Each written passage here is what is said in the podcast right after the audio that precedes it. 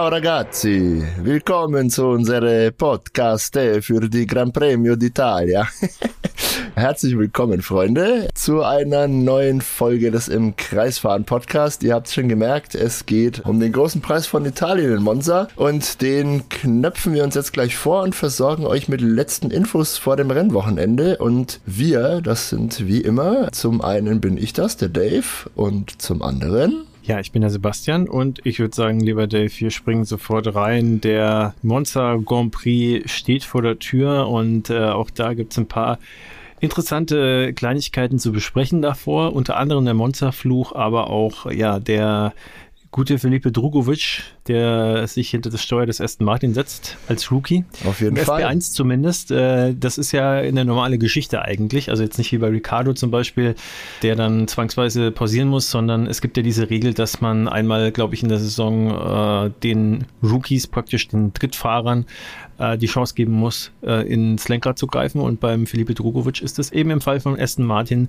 in Monza soweit. Ja, genau. Ich glaube, es sind sogar zwei Sessions, also zwei freie Trainings muss ein Team einem Rookie zugestehen und als Rookie gilt da ähm, ein Fahrer, der noch keinen Formel 1 Grand Prix bestritten hat und äh, dergleichen. Also auf Felipe Drugovic trifft es zu. Wir haben äh, beim letzten Rennen äh, im Ferrari den guten Robert Schwarzman im Ferrari gesehen zum Beispiel. Das wird sich jetzt häufen. Also die Teams waren bisher relativ geizig damit, äh, ihren, ihren Test- und Reservefahrern ähm, Fahrzeit einzugestehen. Und das wird jetzt in der zweiten äh, Saisonhälfte häufiger auftreten.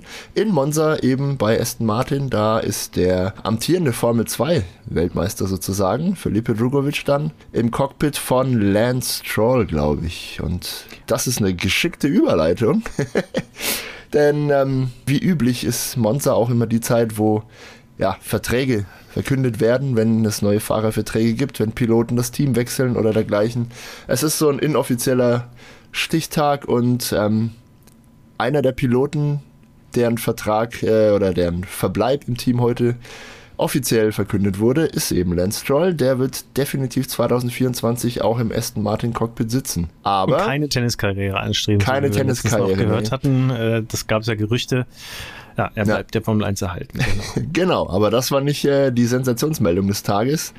Denn äh, Sebastian, dein Favorit Lewis Hamilton hat auch Neuigkeiten gehabt, äh, was das angeht, was das Thema Vertrag und Verbleib in der Formel 1 angeht. Erzähl uns mal was dazu. Ja, er und nicht nur er, sondern auch George Russell sind jetzt bestätigt, bis einschließlich 2025 bei Mercedes als Fahrerpaarung weiterzufahren. Und äh, das freut mich jetzt natürlich äh, sehr. Äh, ich bin ja Hamilton-Fan und äh, es war ja eigentlich klar, dass er verlängert. Es war jetzt bloß nicht klar, wie lange und äh, wie lange es vor allem noch dauern wird. Aber ähm, ich finde jetzt, äh, wurde es aber auch langsam Zeit, das äh, Ganze irgendwie zu verkünden. Er ist dann relativ trocken auf dem äh, AMG äh, Mercedes Petronas.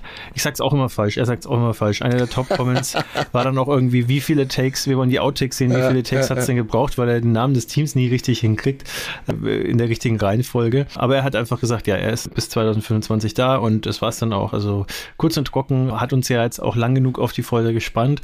Es gibt jetzt bestimmt in den nächsten Tagen auch ähm, am Wochenende viele Interviews, also woran es jetzt gelegen hat, äh, ob er jetzt dann Markenbotschafter wird, ob er da jetzt irgendwie besondere Klauseln drin hat. Wahrscheinlich geht jetzt äh, auch direkt mehr oder weniger dann die Spekulation äh, irgendwann los, wird er denn über 2025 hinaus dann da bleiben. Es ist ja so eine never-ending Story. Aber jetzt ist erstmal ein bisschen Ruhe im Karton, glaube ich, ähm, was auch ganz gut ist. Ja, dann kann man sich bei Mercedes jetzt relativ, also zumindest mal 24 äh, stark drauf konzentrieren, jetzt endlich wieder ein Auto von Anfang an hinzustellen, das wirklich dann um die Weltmeisterschaft fahren kann. Das wird schwierig genug. Heute erst wieder, ich glaube, auf dem offiziellen Kanal von Driver 61 war das, glaube ich Hm. auf Instagram eine Statistik gesehen, äh, wo mal aufgezeigt worden ist, alle Finishes von Red Bull diese Saison und äh, wie weit sie jeweils dann vor der von den Zweitplatzierten waren. Ich hab's gesehen. Und ja. das äh, Wahnsinn. Also eigentlich durchgehend 25 bis 30 Sekunden oder sogar mehr, außer wenn halt irgendwie kurz vorher oder gleichzeitig eine Safety-Car-Phase war. Ich glaube, es gab zwei Grand Prix, wo äh, andere Fahrer aus eigener Kraft unter 10 Sekunden dran waren, aber da war dann, glaube ich, bei mindestens einem auch Max Verstappen dann kurz davor nochmal in der Box, um die schnellste Rennrunde zu fahren. Ja. Also Ja, es ist, es ist krank. Es ist wirklich, wirklich Wahnsinn. Und also egal wer da um die Weltmeisterschaft mitfahren will, äh, man konzentriert sich am besten auf äh, 24 jetzt schon äh, und auf Schadensbegrenzung dieses Jahr, beziehungsweise um die Grundlagen zu schaffen. Ja. Und äh, das hat man jetzt bei Mercedes getan, um da den Bogen jetzt nochmal zu spannen. Äh, und ich denke mal, was das angeht, ist jetzt da wirklich äh, alles bereitet. Jetzt müssen es nur noch die Teams, die Ingenieure, die, die Teamkollegen von äh, Lewis Hamilton auf äh, Seite der ja, Schrauber und Denker sozusagen hinbekommen. Mhm. Wir werden sehen. Schwer genug, ja. Geht es denn in Monza auch so weiter mit der Dominanz von Red Bull Max Verstappen, meinst du? Äh, wir sehen den so zehnten Sieg in Folge von ja. Verstappen oder? Ich weiß, worauf du hinaus willst. Ich weiß, worauf du hinaus willst. Es gibt den Monsterfluch, den kannst du gleich erklären. Oh, Und ja. äh, bevor du den erklärst, äh, ich sage, äh, trotz Monsterfluch, der müsste ja eigentlich den Verstappen treffen dieses Jahr soweit ich weiß, ne? Äh, Sollte, der, ja. Trotzdem, er, er, wird gewinnen. Ich habe ja gesagt, äh, dass er äh, in den Niederlanden, wenn dann irgendwie ein Strauch gerät, äh, weil es halt passen würde, dass ausgerechnet bei seinem Heim Grand Prix was schief läuft. War nicht so. Und ähm, Monza, ich kann mir nicht vorstellen, das ist. Äh, da, da, muss, da muss eigentlich beim Start was passieren oder ein ganz seltener Red Bull-Defekt ihn rausschmeißen, mhm. weil sonst, wenn, wenn, wenn der Verstappen, und ich denke mal, wird sich die Paul holen, aus der ersten Schikane ähm, als erster rausgeht, ist der Kuchen gegessen, sage ich jetzt mal. Aber Na, wir schauen wir mal. Also zu den Vorhersagen kommen wir ja ohnehin noch. Äh, am Ende dieser Episode. Ihr kennt es ja bereits. Wie gewohnt werden wir am Ende unserer Vorschau-Episode auch dann mal eine Vorhersage treffen, wer dann am Ende des Rennens auf dem Podium landet. Mal sehen. Also eine kleine Tendenz von Sebastian habt ihr gerade schon gehört. Äh, ich halte mich noch bedeckt. Aber ja, Monsterfluch, du hast es gerade angesprochen. Ja, es gibt da seit einigen Jahren ein, ein ganz faszinierendes Kuriosum, was das angeht. Und zwar, jeder Pilot, der in Monza gewonnen hat, ist im Folgejahr ausgeschieden. Ja, das zieht sich mittlerweile seit 2019 bzw. 20. Also 2019 hat Charles Leclerc in Monza gewonnen. Ein viel umjubelter und mittlerweile schon wirklich ikonischer Sieg eigentlich. War auch wirklich viel Gänsehaut dabei, ich erinnere mich noch. 2020 ist er dann aber ausgefallen. Ähm, Pierre Gasly hat 2020 gewonnen, ist dafür 2021 ausgefallen. Dort wiederum hat Daniel Ricciardo gewonnen, auch da erinnern wir uns dran. Und er ist 2022 ausgeschieden, wo wiederum Max Verstappen gewonnen hat. Der wäre dann dieses Jahr drin. Würde er jetzt dieses Jahr ausscheiden oder bricht er diesen Fluch? Mal sehen. Also im Hinterkopf behalten ein bisschen, ja, ob diese Serie sich fortsetzt oder spannende Kiste auf jeden Fall. Und, und wie immer gibt es in den Untiefen der Statistiken und Zahlen solche faszinierenden Geschichten in der Formel 1. Das ist wirklich cool. Ferrari haben wir schon angesprochen. Mit Charles Leclerc ist natürlich eines von zwei italienischen Teams. Wer unsere Daily News äh, auf Instagram immer fleißig verfolgt, da das ist eins unserer ja, regelmäßigen oder beinahe täglichen Formate. Jeden Werktag gibt es eine Daily News. Die gestrige ähm, zielte darauf ab, dass beide italienischen Teams, also Ferrari und Alfa Romeo, in Monza mit einer Sonderlackierung antreten. Und laut einer repräsentativen Umfrage in unserer Community seid ihr dieses Themas noch nicht überdrüssig. Also alle lieben irgendwelche Fashion neuen Speziallackierungen. Wir tatsächlich auch. Oder ich spreche jetzt mal für mich, Sebastian. Wie schaut es da bei dir aus? Bist du Fan oder eher nicht so? Ja, das kommt so ein bisschen auf die Speziallackierung an. Also ich muss ja sagen, äh, der diesjährige, die diesjährige Ferrari-Speziallackierung, die geht ja so ein bisschen auch in die Richtung von der letztjährigen. Hm, bisschen ähm, gelb, ne? Bisschen gelb drinnen. Ja, also ich würde mir ja mal einen komplett gelben Ferrari wünschen. Ja, wäre cool. geil, ne? Das wäre cool, aber das ist ja auch wieder dieses Jahr nicht der Fall. Von daher, hm, ja, wie soll ich sagen, ich finde diese gelben Kleckse, die finde ich, ja, ist schon ganz cool, wenn da mal eine neue Lackierung drauf ist, aber Ah, ich, ich, in dem Fall, gelber Ferrari wäre schon irgendwie cool, ich weiß auch nicht. Und Aber Alpha? grundsätzlich, Sonderlackierungen sind cool. Äh, Sonderlackierung Alpha in Monza, ähm, die äh, schaue ich mir jetzt mal live an. Meine oh, die hast du noch gar nicht gesehen. Ja, das Junge. ist, äh, so, da finde ich jetzt natürlich nichts. Äh, Bella Macchina. Noch, noch F1 hier vielleicht noch dran. Super schön geraten. Ah, okay. Mhm die riesige Italien-Flagge, diese das goldenen ja Applikationen Fahr und so weiter. Fahrende Italien-Flagge. Ja, ja. Ja, also da muss ich sagen, das äh, überzeugt mich dann schon deutlich mehr. Hat viel Schönes, ne? Ja. sehr gut, sehr gut. Ja, jetzt ist halt nur die Frage, ob die Autos dadurch auch schneller werden. Das wäre ja beiden das Teams irgendwie zu wünschen. Ne? Schwer, schwer zu bezweifeln. Ähm, ah, sagt das nicht? Also Ferrari ist ja dafür bekannt, dass sie in Monza dann meistens irgendwie ein Update aus dem Hut zaubern und dann oft, nicht immer, aber sehr oft dann plötzlich doch ganz gut dastehen und vielleicht noch einen Heimsieg irgendwie aus dem Hut zaubern, den in der Form niemand hat kommen sehen. Bei Alfa Romeo würde es mich ehrlich gesagt wundern, aber bei Ferrari, ja klar, und es wären ja auch zu gönnen, weil ähm, Pech, also Charles Leclerc, äh, der äh, Kamerad hat eigentlich nur noch Pech und wenn er dann mal kein Pech hat, dann kommt halt der nächste Fehler irgendwie. Sainz scheint ziemlich stabil zu sein momentan irgendwie dagegen, der fährt ja, eigentlich ganz gut der ist und hat immer sehr mal, konstant, ja. Ja. Also eigentlich äh, auf diese Saison gesehen würde ich tatsächlich Sainz auch äh, ein bisschen mit der Nase vorn sehen insgesamt. Er hat auch mehr Punkte im Moment. Mhm, ja. Und gut, also auch abzüglich sozusagen der Fehler, die Leclerc gemacht hat. Ähm, gut, auch viel Pech, aber ja, ist halt, ist halt manchmal, manchmal hat man so solchen Saisons. Ja. So läuft's. ja, ein, eine lustige Geschichte gibt's noch. Ähm, und zwar wurde der ehemalige Ferrari-Teamchef Mattia Binotto auch in Monza gesichtet. Das ist jetzt an sich erstmal nichts Spezielles, aber dabei wurde er begleitet von äh, den Kameramännern von Netflix, die immer für Drive äh, to Survive fleißig filmen. Und wer eins und eins zusammenzählt, kann sich vielleicht ausrechnen, dass da irgendwas im Busch ist. Irgendeine Ankündigung oder irgendwas, was ähm, ja verwertenswert ist für Drive to Survive. Und natürlich liegt es nahe, dass diese Gerüchte, dass äh, Mattia Binotto vielleicht bei Alpine als Teamchef einsteigt, sich eventuell bewahrheiten im Laufe des Wochenendes. Also das müssen wir auch mal beobachten bisher, und wir nehmen diese Episode am Donnerstagabend auf, vor dem Rennwochenende, ist jetzt nicht mehr bekannt als das, was ich gerade hier gesagt habe. Mal gucken, vielleicht gibt es da noch was. Ja, also irgendwas ist da definitiv im Busch, also äh, sonst, sonst wären die Drive to Survive-Leute nicht da. Ja, Formel 1 ist ein großer Zirkus auch, äh, was jetzt das angeht. Ähm, es bleibt spannend, also Mattia Binotto zurück, das wäre natürlich eine interessante Geschichte. Wir wissen ja alle, dass er bei äh, Ferrari am Ende ja so ein bisschen in äh, unrühmlich gegangen wurde, sagen wir mal so. Ähm, es ist teilweise gerechtfertigt, weil er sozusagen den, den Saustall nicht in den Griff bekommen hat, gerade was Strategie angeht und, und Chaos generell. Auf der anderen Seite ähm, ist er ja auch jemand, der bei der Motorenentwicklung vieles richtig gemacht hat und äh, auch dafür gesorgt hat, maßgeblich, dass 2021 der Ferrari äh, ja starke, st starke Anfangssaison gefahren hat. 22 meinst du?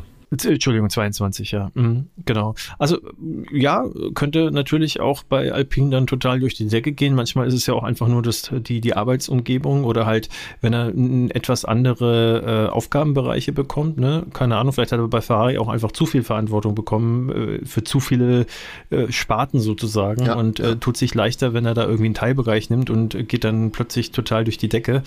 Könnte ich mir gut vorstellen. Ähm, ja, andere Frage ist natürlich, ob äh, man bei Alpine schlau genug ist, dann solche Entscheidungen zu treffen, aber das wird sich zeigen. Wird auf jeden Fall spannend. Und äh, was man jetzt schon sagen kann, egal was da passiert, die Leute von Drive to Survive werden das dann schon wieder dermaßen ausschlachten, dass oh, es ja. äh, wirkt wie die Intrige des Jahrhunderts oder wie, keine Ahnung, der Schachzug des Jahrhunderts. Pro-Gamer-Move. ja. Sehr cool, sehr cool. Also das wäre auf jeden Fall eine überraschende Neuigkeit, wenn es dazu käme. Einigermaßen überraschend, die Gerüchte gibt es ja schon länger. Was für Überraschungen können wir denn sportlich äh, erwarten in Monza, Sebastian? Hast du einen Plan? Williams sollte im Prinzip äh, die Chance des Jahrtausends haben. Die haben ja ein Auto, was im Prinzip maßgeschneidert ist auf eine ja. sehr schnelle Strecke wie Monza, also sehr wenig Luftwiderstand, viel Motorenpower.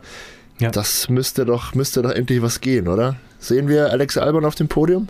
Oder, und, und, Schrägstrich, oder holt Logan Sargent äh, erstmals Punkte in der Formel 1? Das wäre doch vielleicht. Also ich glaube, ich glaube, letzteres ist wahrscheinlicher als ersteres. Also mhm. so stark äh, wie Albon ist, aber da sind einfach zu viele irgendwie in der Verlosung, die statt ihm auf das Podium fahren können. Auf der anderen Seite hast du natürlich recht. Ähm, der Williams ist total auf Hochgeschwindigkeit ausgelegt und es gibt ja eigentlich keine Strecke, die mehr auf Hochgeschwindigkeit getrimmt ist als Monza. Ähm, ich sehe ihn auf jeden Fall irgendwo zwischen 4 und 8 auf jeden Fall. Ähm, okay. Vielleicht schafft das wirklich aufs Podium, mal schauen, aber den kann man auf jeden Fall im Auge behalten. Vielleicht macht es ja Williams auch wieder so, dass sie alles komplett auf äh, Qualifying legen und dann auf Verteidigen. Äh, dürfte sogar äh, noch machbarer sein als jetzt in den Niederlanden, weil er in Anführungsstrichen nur äh, durch die etwas langsameren Passagen irgendwie durchkommen muss und halt zum Kurvenausgang möglichst viel auf die Gerade mitnehmen braucht. Und das kann er tatsächlich ziemlich gut. Also es hat auf vielen Strecken gezeigt, dass, dass er darin richtig gut ist das kann, kann wirklich äh, gut funktionieren. Und wenn dann bei den Boxenstops nichts äh, schief geht, dann äh, sehe ich ihn wirklich relativ weit vorne. aber ich lasse mich überraschen. Ähm, Fakt ist auf jeden Fall, Williams muss man im Auge behalten. Ich kann mir vorstellen, dass tatsächlich äh, McLaren ein richtig gutes Wochenende auch haben könnte. Aber ich glaube, an Max Verstappen führt nichts vorbei, außer der fällt auf irgendeine Art und Weise aus. Sehr schön. Bevor wir dann zu unseren Predictions kommen, würde ich vielleicht noch zwei, drei Takte sagen zur Bedeutung und zur Geschichte von Monza. Wir können natürlich auch ähm, mit euphorischen Fans äh, rechnen. Die Tifosi sind ja dafür bekannt, dass äh, sie eine einmalige Stimmung in Monza ähm, ja, aufbauen sozusagen. Das Podium und, und die Menschenmassen, das Menschen, das Meer an Fans dann am Ende eines Rennens ist ja wirklich legendär. Gerade da meine ich auch noch, dass der, der Sieg von Charles Leclerc 2019 auch deshalb so besonders war, weil man gesehen hat, ne, wie der sich freut, wie viel ihm das bedeutet, auf Ferrari in Italien zu gewinnen vor dieser Kulisse. Unfassbare Bilder, ähm, also wirklich, wirklich großartig. Vielleicht erleben wir sowas ja wieder. Die Fans in den Niederlanden waren ja schon wirklich berauschend. Das haben wir ja hinlänglich auch beschrieben in unserem Podcast äh, in der letzten Episode, wo wir darüber gesprochen haben, über den Grand Prix ins Antwort. Ähm, ich glaube, stimmungsmäßig geht es da einfach nahtlos weiter. Auch die Italiener können da wirklich für Furore sorgen, zumindest solange die Ferrari auf der Strecke und einigermaßen bei der Musik sind. Ja, ansonsten ist Monza, glaube ich, auch die Strecke, auf der die allermeisten Grand Prix überhaupt stattgefunden haben äh, seit 1950 dabei, seit der allerersten Formel 1 Saison. Einzig 1980 äh, wurde der Grand Prix nicht in Monza gefahren, sondern in Imola. Da wurde die Strecke in Monza umgebaut.